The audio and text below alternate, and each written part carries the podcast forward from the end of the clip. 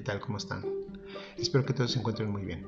Yo, por mi parte, quiero darles la bienvenida a este nuevo episodio, donde quiero empezar con unos cuestionamientos. ¿Quiénes de ustedes eh, al levantarse no se ha sentido desganado, con esa falta de energía para poder ir al gimnasio y hacer ejercicio, o inclusive ir a caminar?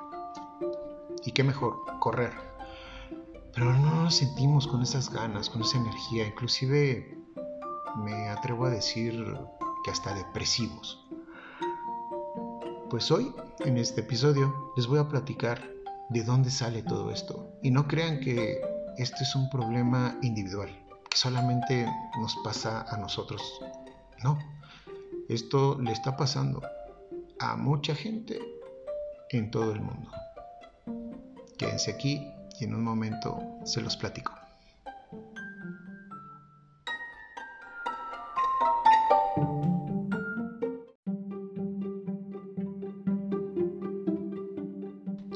Pues déjenme platicarles. Me encontré con que la médica endocrinóloga Laura Maffei comenta que los efectos físicos en el confinamiento que vivimos, derivados principalmente por el cambio de nuestros hábitos y mantenernos expuestos a una angustia y una ansiedad sostenida, ha tenido como resultado altos niveles de cortisol y el daño de nuestra salud hormonal.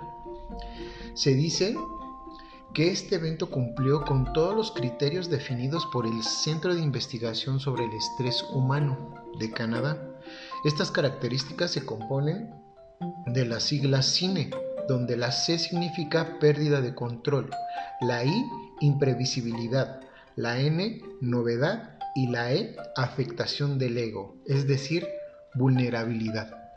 Y vaya, ¿quién de todos nosotros no se sintió vulnerable con esta pandemia? Este evento ha estresado a todos y la mayor parte de la población tiene las hormonas del estrés, cortisol y adrenalina hasta el tope, totalmente aumentados. Y derivado a la, a la prolongación de la cuarentena, el estrés se ha vuelto crónico y como tal poco saludable para nuestro cuerpo y nuestra mente. También dice que ha afectado al cerebro en el área que regula las emociones, la ansiedad, la angustia, la depresión y los trastornos obsesivos compulsivos, mismos que se han profundizado en algunos casos. Pero también en la presión arterial, la frecuencia cardíaca, el sueño, la diabetes y la obesidad, ojo, y la obesidad. Esto pues, obviamente se entiende porque entre mayor estrés tengamos, estamos encerrados, no tenemos nada que hacer, pues solamente estamos pensando en comer. bueno, eso por lo menos me pasa a mí. No sé si a ustedes también, pero a mí sí me pasa. También dice que el estrés desordena nuestros tiempos, el, el reloj biológico, el sueño, los horarios de comida y los de trabajo. Eso muchas veces colabora con el aumento de peso. ya, ¿para qué le buscamos más? Aquí está todo, aquí lo está diciendo, ¿no? Es ese problema que la mayoría de nosotros eh, nos hemos visto desafortunadamente de esa manera, ¿no? Es fundamental, también dice que es fundamental seguir un orden, volver al control perdido y bajar el cortisol. Dice que lo ideal es comer sano, eh, tener el control de la sal, respetar y tener horarios de descanso, mantenernos alejados de las pantallas y hacer ejercicio. Y a este punto yo quería llegar. El hacer ejercicio. Tenemos que, así como generamos con todas estas tensiones, generamos el famoso cortisol, la famosa adrenalina, que de alguna forma nos afecta este, con, nuestra tensión corporal, con la tensión hacia nuestros músculos, con eh, eh, el efecto que tiene sobre nuestro sistema nervioso, etc. Pues ahora con el ejercicio vamos a hacer todo lo contrario, vamos a generar endorfina y dopamina. que son las hormonas de la felicidad. Entonces, ¿de qué manera lo podemos hacer? Hagamos ejercicio, vamos a movernos. Entiendo que mucha gente no le gusta hacer ejercicio. Ok, lo entiendo. Pero podemos salir a caminar, podemos salir em, no sé, cuando vayamos a, algún lado, eh, no sé, al súper, dejar nuestro vehículo, si es que está muy cerca el súper, pues vámonos caminando. O si es necesario el vehículo, pues lo dejamos a unas cuadras antes de llegar al súper y nos vamos caminando y no nos quita nada el cargar unas cositas. Podemos administrar esas idas al, al centro comercial en lugar de ir una vez, pues ir dos o tres veces a la semana.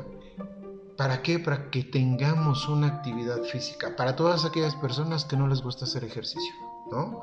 O aquellas personas que se pasan horas y horas y horas sentadas frente a su computadora, trabajando. Obviamente no les no, no trabajen, dejen de trabajar. Claro que no. Pero deben de darse tiempo de moverse, de levantarse, hacer algunas movilizaciones, algo muy sencillo, pero muévanse. Desafortunadamente he recibido muchos pacientes aquí en el consultorio que vienen con rectificación eh, lumbar. ¿Por qué? Porque pasan horas sentados frente a su computadora. Eh, posiblemente ese es parte de su trabajo, ¿no? El 100% de su trabajo es estar frente a un computador. Ok, lo entiendo. El problema no es la postura. El problema no, es de que de repente eh, optemos por sentarnos mal, no, no, ese no es tanto el problema. El problema es el tiempo que pasamos en esa misma postura. Y para esto, caray, eh, podemos ponernos una pequeña alarma. Hay muchos relojes que ya tienen esa alarma de, de, párate, muévete, haz algo, ¿no? Ya pasaste mucho tiempo sin hacer nada. Caray, si vamos a tener un reloj de pues vamos a darle la utilidad, ¿no? Eh, vamos a movernos, vamos a poner alguna alarma ahí cerca, eh, podemos programar nuestro teléfono cada tres horas, avísame, o cada dos horas, avísame, hago unas movilizaciones, me paro, voy por un café, charlo con alguien, no sé, algo que nos quite de tantito de, ese, de esa postura.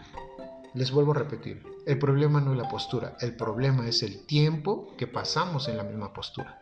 ¿Sale? También no olvidemos a, nuestros hijos, a los pequeñitos, eh, también hay que dejarlos jugar, hay que dejarlos salir, eh, obviamente bien protegidos, pero que caminen, que jueguen, que hagan alguna actividad, ¿no?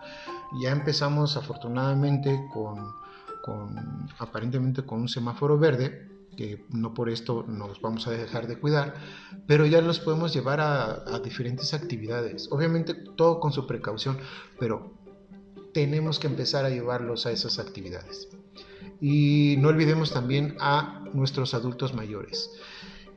Si bien es cierto, esta pandemia nos ha traído todo lo que les acabo de comentar eh, y por ende eh, estas personas eh, tendieron a tener crisis de ansiedad, problemas y que llegaron a, tener que ir con especialistas a medicarse porque estaban realmente muy ansiosos.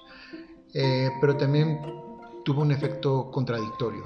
¿Cuál fue? Muchos de ellos no podían dormir. Les mandaron medicamento, empezaron a dormir, pero dormían demasiado. Bueno, se tenían que recuperar de alguna manera y al momento de dormir pues pasaban mucho tiempo de, dormidos de, en una sola posición. Y como les acabo de decir, el problema no es la posición, el problema es el tiempo que pasamos en la misma posición.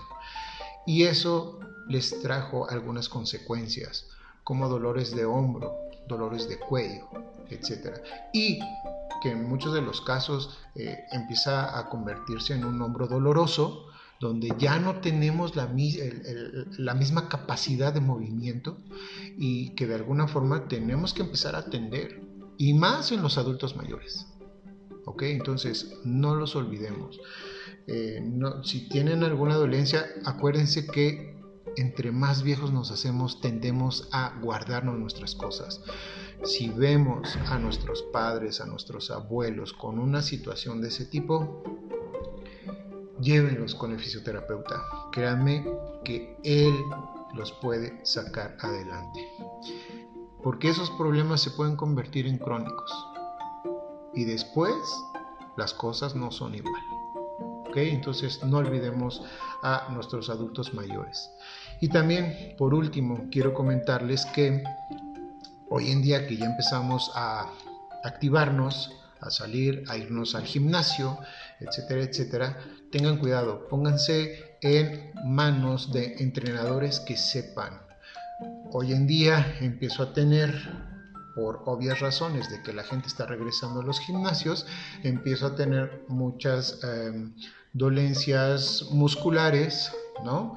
Isquiotibiales, hombro, bíceps, tríceps, eh, muslos, eh, en fin, muchos, muchos, eh, muchas patologías que vienen derivadas al mal entrenamiento. Queremos regresar a lo que antes hacíamos. No, ojo, tenemos que empezar poco a poco. Cargas muy ligeras, empezar a hacer ejercicios eh, isométricos para reclutar fibras, empezar a hacer ejercicios excéntricos para fortalecer y poco a poco ir incrementando cargas, sí se puede ir incrementándolas, pero poco a poco, ir ganando fuerza, para que después entremos en un entrenamiento de fuerza con más carga eh, y más eh, exigente. Pero tenemos que hacerlo paulatinamente, porque si no vamos a correr el riesgo de tener una lesión. Y entonces toda esa ansiedad que teníamos por ya irnos al gimnasio, ya regreso al gimnasio y ¡chin! me lesiono. pues vas para atrás otra vez, ¿no? Entonces vamos a hacerlo con calma, poco a poco, de manera progresiva y verán que durante algún tiempo, en unos meses más, van a recuperar nuevamente esa condición donde ustedes se quedaron antes de esta pandemia. Y bueno, pues esto es todo. Les agradezco muchísimo me hayan escuchado y les agradeceré muchísimo más el que me ayuden a compartir esta información.